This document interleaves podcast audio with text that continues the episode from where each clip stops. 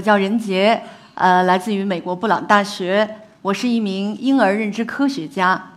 今天呢，和大家一起分享一下我们婴儿语言学习的故事，共同来解开婴儿学语言学习的密码。我们知道，语言对于人类来说是至关重要的，是我们人类区分于其他动物的根本特征。随着一声哭声，宝宝来到了这个世界上。对于语言学习来说，其实哭啊。也是有学问的。我们来看这样的一组研究：法语的宝宝哭声是从低到高的“哇”这样的一个声音，而德语的宝宝的哭声是由高到低的“哦”这样的一个曲线。为什么呢？我们知道，在法语当中啊，“你好”怎么说？“salut”，对不对？韵律的重音是在第二个音节上，所以。由低到高的哭声体现了法语语言的韵律，而德语“你好”怎么说？“Hello”。所以由高到低的哭声体现了德语音语音的韵律。法国的宝宝以法语的方式哭，德国的宝宝以德国的方式哭。我们所有语言的宝宝都以他们自己语言的方式哭。不要小看我们宝宝哭哈，要仔细听哦。这样的研究表明了，婴儿语言学习始于胎儿时期。下面呢，我想为大家介绍的是如何在科学上来证明这样的一个事实。我们来看一组图片，在这个图片里边呢，我们看到一个宝宝啊，嘴里含了一个奶嘴，同时宝宝听着一些音乐或者声音的这种刺激。我们用这样的一个研究方法来通过吮吸频率的大小，测量宝宝是否能够准确的。听到某一种声音，或者是对某一种声音是否有偏好？研究表明，刚刚出生两天的婴儿喜欢听自己的母语胜过其他的语言。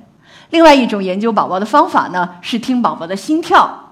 新生儿刚刚出生二十四小时以后，听自己妈妈的说话的声音的时候呢，心率会加快，而听陌生人说话却不会。所以，这样的研究表明，婴儿刚刚出生的时候就可以区分妈妈。和陌生人说话的声音，这些研究对我们胎教是非常有启示的。再来看这样的一个研究：三十三个孕妇从怀孕六周起就给自己的胎儿大声地重复讲述一个故事，每天讲两遍。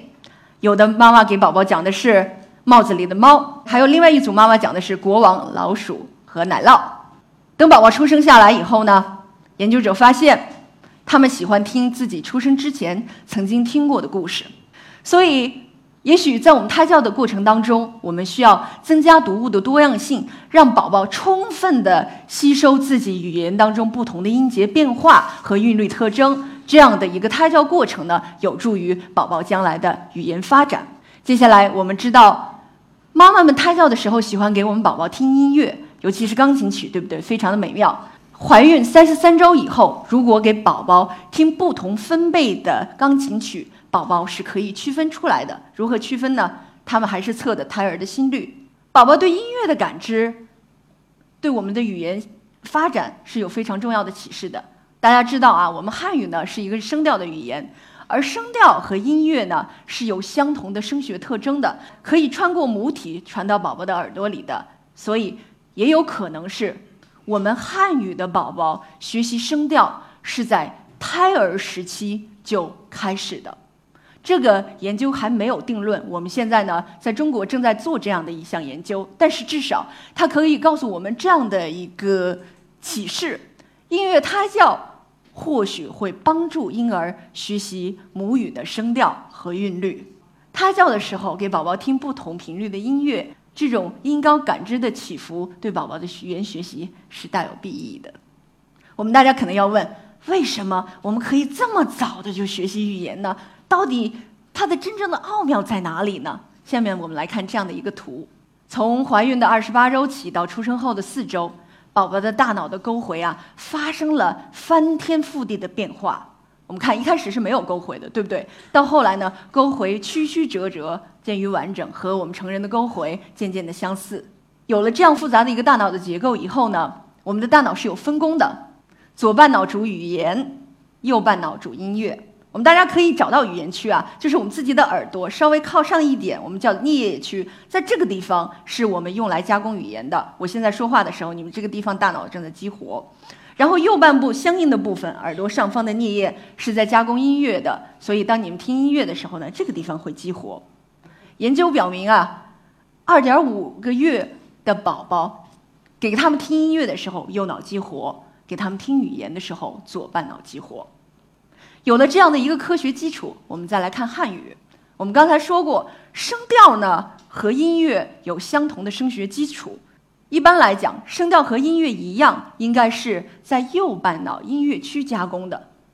可是，有研究表明，对于我们说普通话和说声调语言的人来说，我们是用左半脑来加工声调的。这也就说明，在婴儿学习母语的过程当中，声调的加工是从右半脑渐渐地转移到了左半脑的。这样的一个发展的过程呢，为我们提供了一个非常宝贵的生物标记。也就是说，研究汉语婴儿的语言习得，可以帮我们解开婴儿语言习得当中脑部发育的密码。我们的研究呢，旨在发现这样的一个发育过程是如何进行的。作为这个研究的项目负责人呢，我开展了三个不同的国家的研究实验室。第一个地方是我们这里啊，北京师范大学呃脑和认知科学所。然后我们测的是普通话的单语婴儿。第二个地方是 UC Merced，在加利福尼亚，在美国，我们是测的是英语单语婴儿。还有就是。汉语和英语的双语婴儿在新加坡南洋理工大学，因为他们是同时学习英语和汉语的。年龄组呢是新生儿三个月和六个月的宝宝。我们用了一种技术叫做近红外成像，它的主要的意思呢是通过近红外的光打到大脑的皮层上，然后给我们回馈。通过这样的一个成像技术呢，告诉我们在不同的年龄段宝宝的脑子是如何发育的，在不同的脑部区域。我们给他听语言的刺激，他们是如何反应的？我们的实验预期是这样子的：普通话单语婴儿呢，在三个月的时候，声调呢就可以慢慢的实现从右侧加工到左侧加工的转移。对于英语儿童来说，由于英语它是没有声调的，对不对？所以我们认为英语婴儿不会实现声调的左侧加工。那么，对于普通话英语的双语者来说，我们认为。他们在实现声调向左偏侧化的这个过程当中，这个过程会滞后于单语学习者，所以单语学习和双语学习是不同的。双语学习也许是要付出代价的。这样的一个语言偏侧化过程呢，在行为上它表现出来的是一个认知重组的过程。什么叫做认知重组？下面呢，我想问大家一个问题：我们去动物园哈，看到了一群不同的猴子。你们谁能认识哪个猴子谁是谁啊？这个猴子是小明，那个猴子是小红，可以吗？不可以，除非你是动物园饲养员的孩子，对不对？可是我们知道，宝宝在六个月之前完全是可以认识不同的猴子的。随着年龄的增长，到了九个月的时候，宝宝对猴子面孔识别的能力就已经失去了。由于我们每天看的是人的面孔。从六个月到九个月，一直到我们成人的过程，宝宝还是同样的能够识别人的面孔，在面孔识别当中有这样的一个认知重组的过程。同样，对语言学习来说也是这样的一个认知重组。我们看一下印度语的一个数据。我们知道啊，在印度语当中，t 这个是声音是分平舌音和翘舌音的，t 这个词它是避免，而 t 这个词是湖泊。汉语和英语是不分 t 和 t 的，比如说英语当中的 tape 和咱们汉语当中的抬走，对不对？都是一个类别。我们有研究发现，六个月的英语学习者完全可以像印度人一样区分印度语当中不同的声音，而随着他们年龄的增长，渐渐的、渐渐的，他们这种对非母语语音的识别能力就丢失了。而印度小孩呢，仍然具有这样的识别能力。把它翻译成白话就是：你给他的输入，他用的时候他就存在；他不听这个声音的时候，他就渐渐失去。其实认知学习，包括语言学习、面孔学习，不是一个获得的过程，而是一个失去的过程。在我们学习任何认知领域的技能的时候，都伴随着一种失去。比如说，我们曾经认识猴子，可是现在我们不能识别不同的猴子的面孔。我们曾经可以区分所有语言当中细微的语音差别，可是现在我们听一种外语的时候，觉得哇，它究竟在讲什么？学习是一个失去的过程。有很多妈妈在问我，作为母亲，我不想让孩子失去，可以吗？或者有妈妈问我，我想让我的宝宝学会世界上所有的语言，所以有一天他们可以仍然像他们刚出生那样。能够听清楚世界上所有语言当中的细微差别，这样的话，他不就不失去他们之前的能力了吗？可是研究告诉我们，多语学习是要付出代价的。我们刚才说了，语言发展较单语者稍滞后，而且多语者的脑网络不同于相同年龄的单语者的脑网络，它更加复杂。另外一个极端的例子。告诉我们，也许不失去也就不能获得。我们看一下自闭症儿童，大部分自闭症儿童都是音乐天才，他们可以有非常敏感的听觉，可以识别各种各样细微的声音。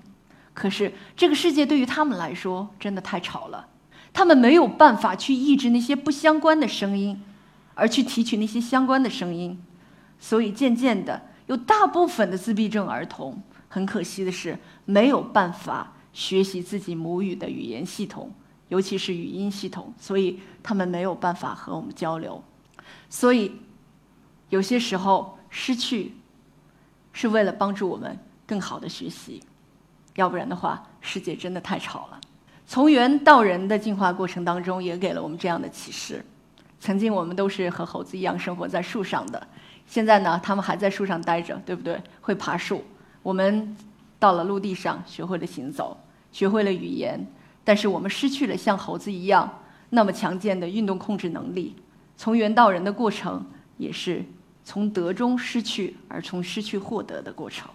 下面为大家简单的分享一下婴儿学习母语词汇的过程。我想为大家解开一个浑然一体假说的谜：什么叫做浑然一体假说呢？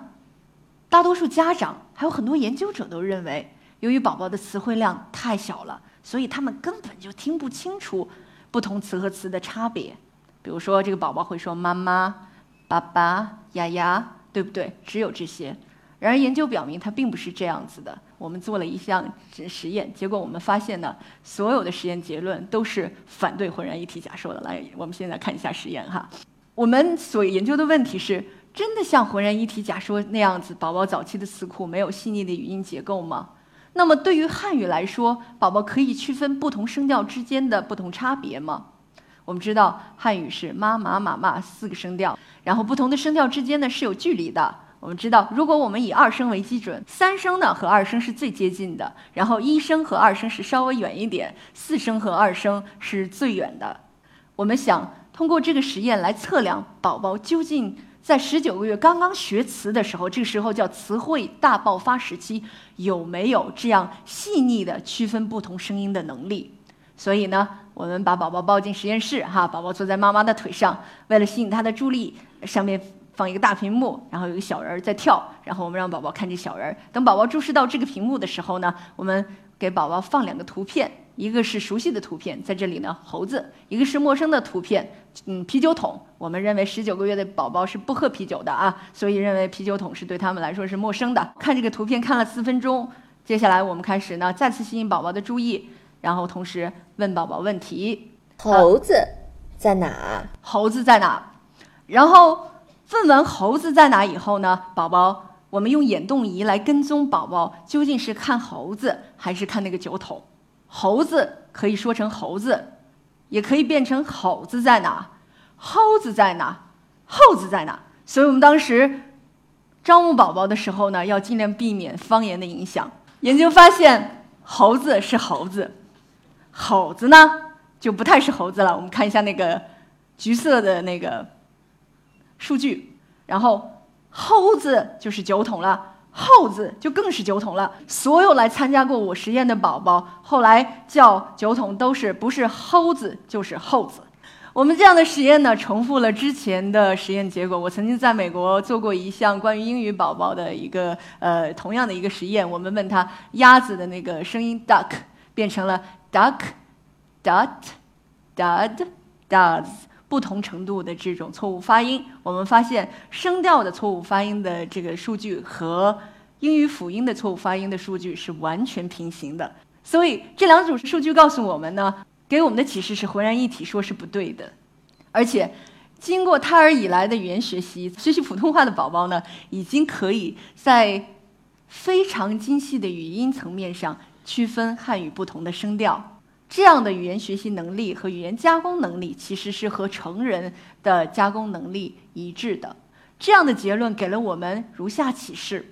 既然我们的宝宝具备和成人旗鼓相当的词库加工能力，那么在我们平时和宝宝对话的时候，要不要和他们讲儿语？比如说吃饭饭、睡觉觉等等等等。我们要是知道一个和我们语言能力一样的人来要和我们进行交流，比如说你的老板。啊，我们知道他的语言能力和我们的语言能力是一样的。我们过来说，哦，我今天有点难受，我要回家吃饭饭、睡觉觉、吃药药、盖被被，对不对？老板肯定说，嗯。所以我的建议是不要，因为宝宝已经有了和我们一样的语言能力，他们完全能够胜任语言加工这种繁重的认知任务。当我们给他们多余的词的时候，儿童语言会加重学习的负担，对我们的宝宝是不利的。我们知道啊，在零到三岁的时候呢，呃，是婴儿发展的关键时期，在这个时候，语言的习得近乎完成，宝宝的情感开始发展，社会交往能力呢也渐渐的有所形成。遗憾的是，在我们国家，零到三岁的婴儿认知发展尚属空白，所以我回来希望为咱们国家搭建一个这样的实验室，开展这样的实验研究。因为宝宝呢是咱们国家和民族的希望，也是他们的未来。也希望父母们呢能够多多的培养孩子，多多陪伴孩子，和孩子在一起，培养宝宝的学习能力，然后为宝宝培养起健康的情感和健全的人格，然后让宝宝有快乐的童年和健康璀璨的人生。呃，在这里呢，我想为全世界，尤其是我们中国的宝宝代言。也许在他们的心里，想为大家说一句话，就是我是语言天才，其实我什么都懂。好的，谢谢大家。